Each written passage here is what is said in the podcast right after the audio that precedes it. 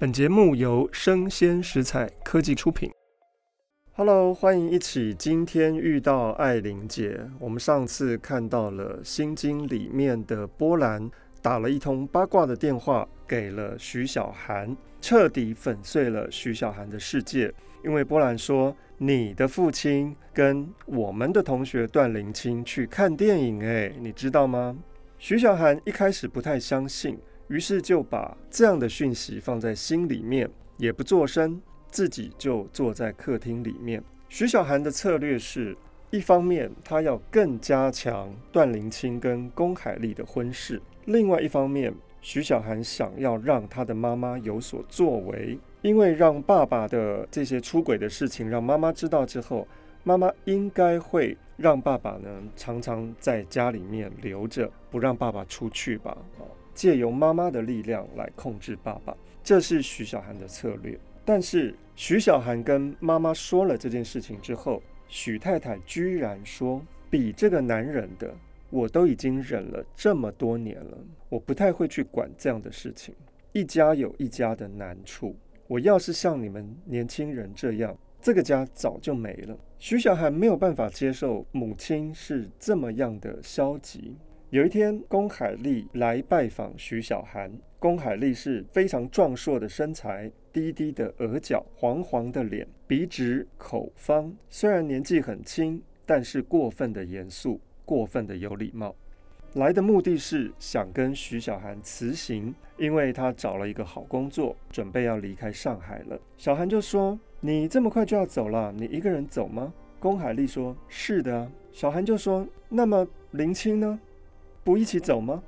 龚海丽向徐小涵看了一眼，又向阳台上看了一眼。她不想让许太太听到啊，因为龚海丽也要跟徐小涵说一件事情，也就是徐小涵早就已经知道的。龚海丽要说的是，段林清，我没有办法跟他在一起啊，因为他跟你爸爸在一起。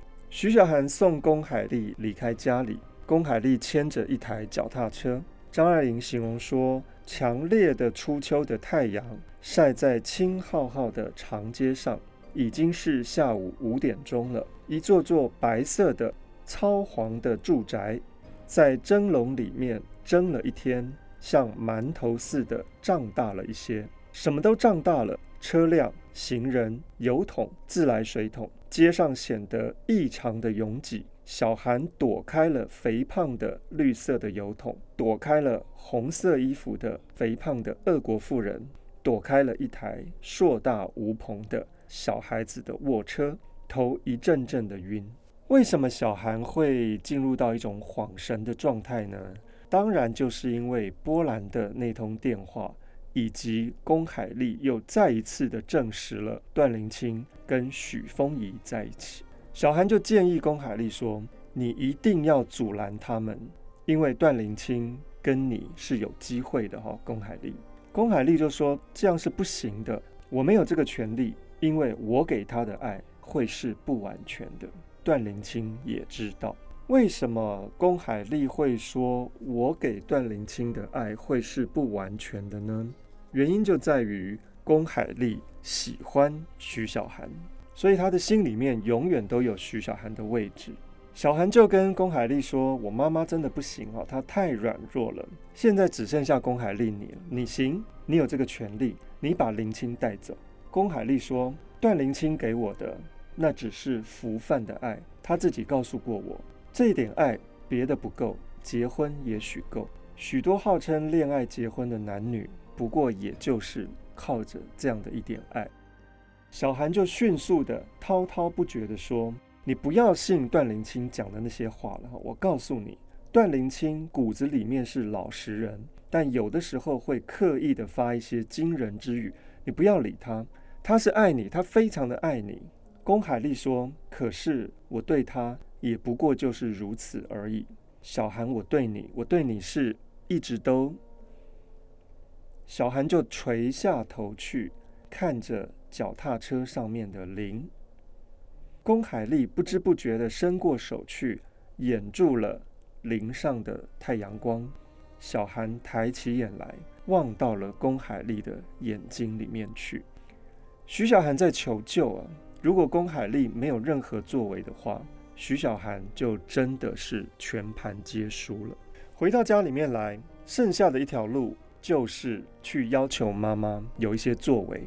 徐小涵跟妈妈说：“你好啊，你纵容着他们好。现在爸爸跟段林清即将要同居了，他们都去看房子了，你不知道吗？”许太太就说：“我知道，不知道关你什么事？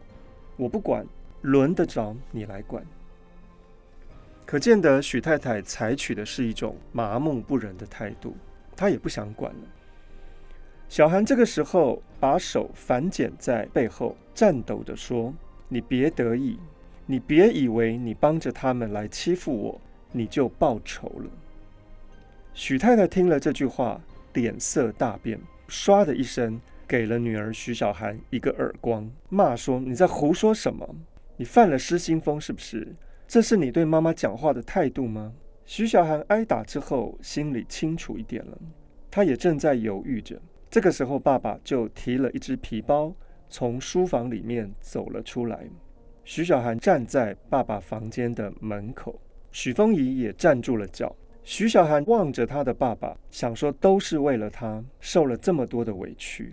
于是徐小涵掉下泪来。在他们之间隔着一块地板。隔着柠檬黄的朱灰方格子的地板，隔着睡熟的狸花猫、痰盂、小撮的烟灰、凌乱的早上的报纸，徐小涵粉碎了这个家。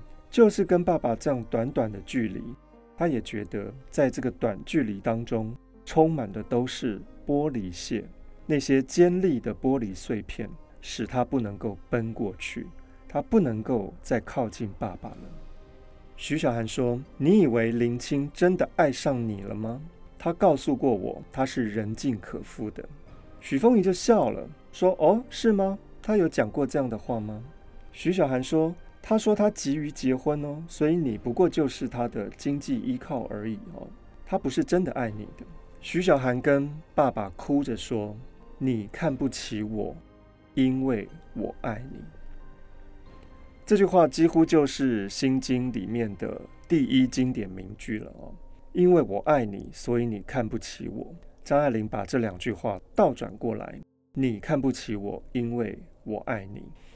这个完全可以呈现出在不对等的爱情关系当中比较弱势的人的心理状态。徐小涵这个时候扑到了父亲的身上，打父亲，用指甲抓父亲。许丰宜抓住了女儿的手。把女儿摔到地上去，徐小涵在挣扎当中，尖尖的长指甲划过了自己的脸，于是伤口就开始流血。许丰仪就说：“你母亲来了。”徐小涵在落地大镜中看到了自己的流血的脸。许丰仪不想让自己的太太看到这样的情况，所以呢，就挡住了他太太的视线，让女儿的脸浮在。自己的膝盖上面，徐小涵真的是没有办法了，所以他想到的最后一个招数是去逼迫段灵清的母亲，让段灵清的母亲知道这件事情，而使得爸爸不再跟段灵清在一起。这是最后的一步棋了。于是徐小涵就自己搭着公车来到了段灵清家，发现到段灵清家真的是比较贫困的。我们看张爱玲的形容，她说：“一座阴惨惨的灰泥住宅，阳铁水管上生满了青暗的霉苔，一扇窗里面只露出了微弱的灯光，灯上还照着破报纸，好像里面住着一个病人。”正要按铃的时候，徐小涵突然看到了门前出现了一台黄包车，也就是人力车，是自己的妈妈。妈妈怎么会来这边呢？妈妈就说：“你还不赶快跟我来，你爸爸在医院里了。”徐小涵说：“怎么是车祸吗？还是什么？”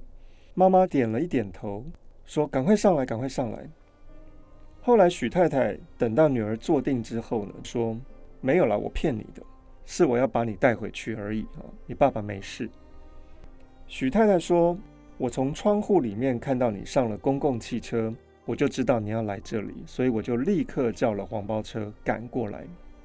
徐小涵听到这句话之后，气得想要跳下车子，但是许太太拉住了徐小涵，说：“你不要又发疯了，给我安静一点。”徐小涵闹了一天，其实也很累了。